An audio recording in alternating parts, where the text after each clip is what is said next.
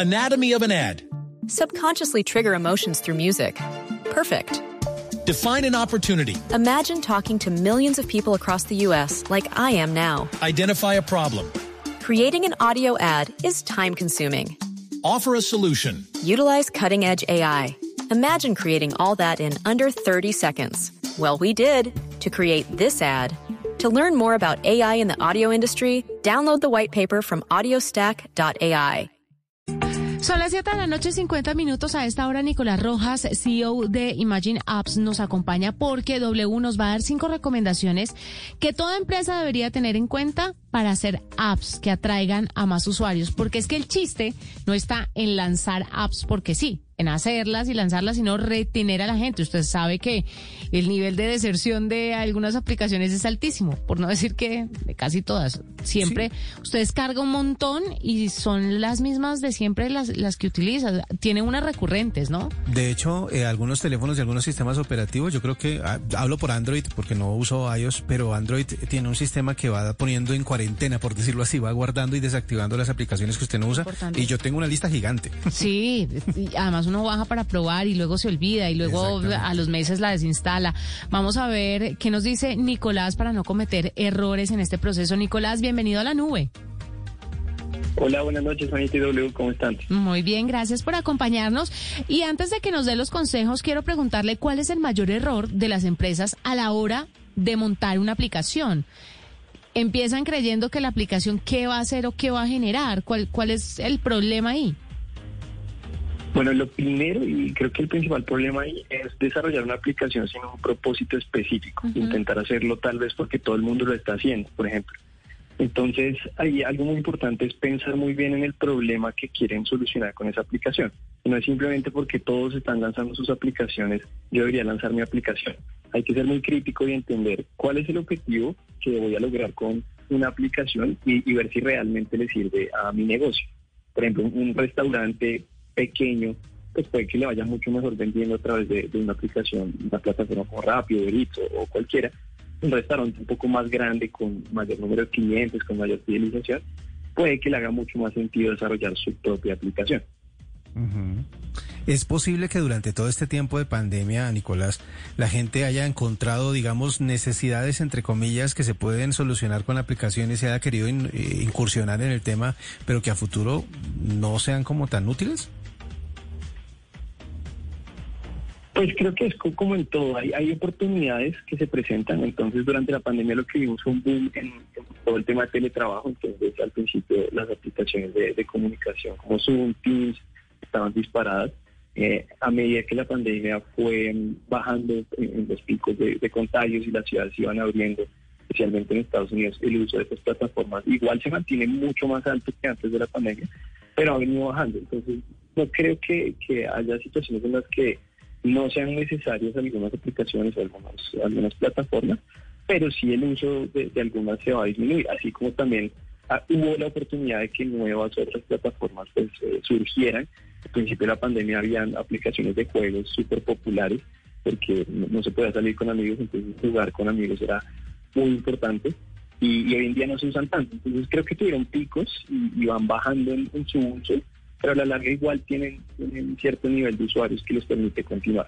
Yo bajé la de la de ajedrez. ¿Era ajedrez o era parchís? Hay- había una que todo el Parchís mundo fue estaba una de las famosas, sí. Sí, todo el mundo la bajó y la desinstaló. Pero bueno, Nicolás, ¿cuáles son esas cinco recomendaciones que toda empresa debe seguir o cuáles adicionales nos puede dar para que no desfallezcan en este proceso de crear una app? Claro que sí. La primera es la que ya les dije, pensar en el problema que se quiere solucionar. Una aplicación no es para cualquier empresa y, es un error pensar que un- una aplicación se debe desarrollar solo porque la competencia lo está haciendo o porque vimos a alguien desarrollar una aplicación y que le fue bien. Hay que ser muy crítico y pensar para qué voy a usar esta aplicación en mi negocio y si realmente le voy a solucionar un problema a mis clientes, a mis usuarios o a mi empresa. Entonces lo primero es pensar muy bien ese problema. Uno segundo sería ponerse en los zapatos del usuario final, es decir, tratar de entender muy bien qué es lo que quiere el usuario, qué es lo que quiere el cliente. Por ejemplo, es muy común, como decían hace un momento, que la deserción en las aplicaciones sea muy alta. Y eso generalmente es porque las aplicaciones si, si no estás en dos clics ya viendo lo que quieres ver, la vas a borrar. Y eso es normal y somos seres humanos con atención muy dispersa. Entonces, si el proceso, por ejemplo, de ingreso a una aplicación es muy complicado y te piden hasta la dirección de la casa y un montón de datos que no, no tienes por qué dar, pues entonces la gente se va perdiendo y, eso significa que no estamos entendiendo muy bien a su usuario. Hay que hacer que las experiencias sean fáciles. Y esto me lleva al tercer punto, que es que hay que desarrollar la aplicación lo más fácil posible. Hay que pensar si realmente todas las pantallas que tenemos en nuestra aplicación, todos esos flujos, son necesarios. Y muchas veces la respuesta es, es que no. La mayoría de aplicaciones para ingresar tienes que poner dos datos o en la mayoría ningún dato para poder ver el contenido que quieres ver. Y ya si quieres profundizar en, en algunas funcionalidades o por ejemplo quieres ver un pedido o quieres acceder a alguna funcionalidad especial, ahí sí tienes que poner todos estos datos. Entonces es importante que, que la aplicación sea muy sencilla. Entre más sencilla sea la aplicación, más éxito va a tener. En un cuarto punto, es importante seguir las normas básicas de, de, diseño de aplicaciones. Entonces, la mayoría de aplicaciones son muy similares y cuando se trata de ser, digamos, un poco muy innovador en, el diseño de las aplicaciones se trata de hacer diseños muy extravagantes o muy novedosos, tal vez eso juegue en contra se distraiga el usuario y sea difícil para el usuario entender la aplicación. Lo más fácil acá, relacionado con los otros puntos, es que la aplicación tenga un diseño muy bueno, pero que cumpla con ciertas normas básicas. A veces es mejor un diseño bueno pero sencillo que un diseño súper complicado que nadie va a entender. Claro. por último, siempre es bueno pedir retroalimentación, retroalimentación tanto de los usuarios, ver qué están escribiendo los usuarios en, los comentarios, si están pidiendo soporte, por qué están pidiendo soporte, si a alguien no les gusta tratar de entenderlos y escucharlos.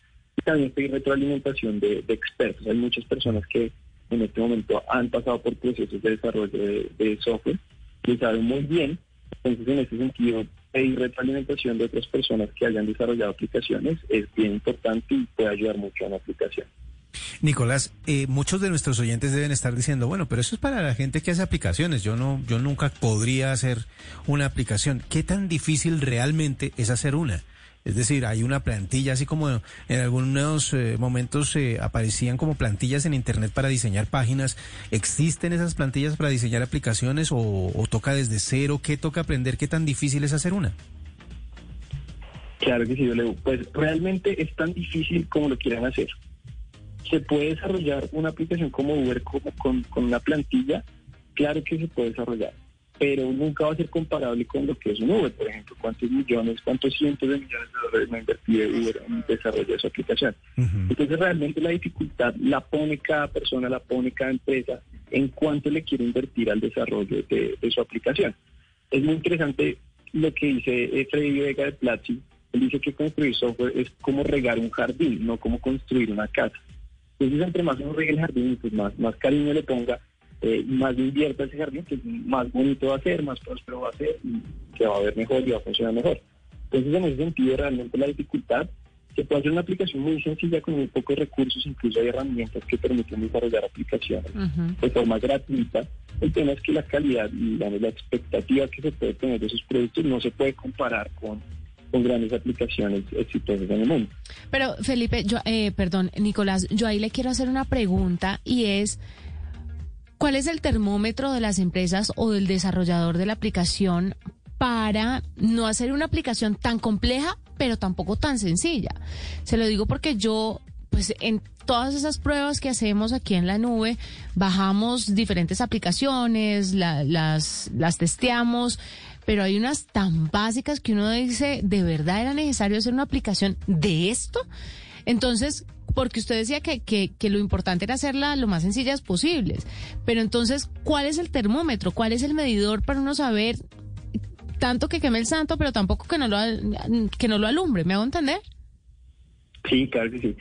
Pues simple y sencillo no significa fácil y barato. Es decir, a veces hacerlo lo más sencillo posible puede ser, puede ser incluso costoso, porque hay que pensar muy bien cómo se va a desarrollar. Entonces, en ese sentido, lo importante que tienen que hacer las empresas es desarrollar productos mínimos viables, que es un concepto muy conocido en desarrollo de software, y es tratar de hacer versiones de su aplicación que cumplan con ese propósito, que resuelvan el problema que quieran resolver ir construyendo sobre eso poco a poco. Es decir, no, no, no demorarse tres años construyendo una aplicación gigante con un montón de cosas, sino tal vez pasar tres meses, desarrollar algo sencillo, ver cómo le va y comenzar a mejorarlo poco a poco. Eh, las primeras versiones, por ejemplo, de, de Airbnb, eh, la plataforma para reservar en lugares donde quedarse a dormir, las primeras versiones de esa aplicación no tenían ni siquiera módulo de pagos, tú no podías pagar con una tarjeta de crédito. Luego vieron que estaba funcionando, le pusieron los pagos, luego le fueron poniendo más cosas aquí y allá, y esa es la forma ganadora, diría yo, de construir productos. No intentar hacer todo de una, y creo que ahí está el balance por el que me preguntas, como irlo creando poco a poco con iteraciones pequeñas para que se vaya construyendo ese producto con el tiempo. Más o menos esa es la filosofía de la tecnología, ¿no? En términos generales y de la innovación. Salga con lo que tiene y sobre la marcha le van ajustando las tuercas, dependiendo de lo que el, público le pida, ¿no? Exactamente, sí, mm. lo has dicho Tal cual. Nicolás Rojas, CEO de Imagine Apps, nos acompaña a esta hora en la nube. Gracias por estar con nosotros. 8 de la noche, un minuto. Pausa y ya volvemos. Anatomy of an ad. Subconsciously trigger emotions through music. Perfect. Define an opportunity. Imagine talking to millions of people across the U.S. like I am now. Identify a problem. Creating an audio ad is time consuming. Offer a solution. Utilize cutting edge AI. Imagine creating all that in under 30 seconds. Well, we did to create this ad. To learn more about AI in the audio industry, download the white paper from audiostack.ai. Anatomy of an ad. Subconsciously trigger emotions through music. Perfect. Define an opportunity. Imagine talking to millions of people across the U.S. like I am now. Identify a problem. Creating an audio ad is time consuming. Offer a solution. Utilize cutting edge AI. Imagine creating all that in under 30 seconds. Well, we did to create this ad. To learn more about AI in the audio industry, download the white paper from audiostack.ai.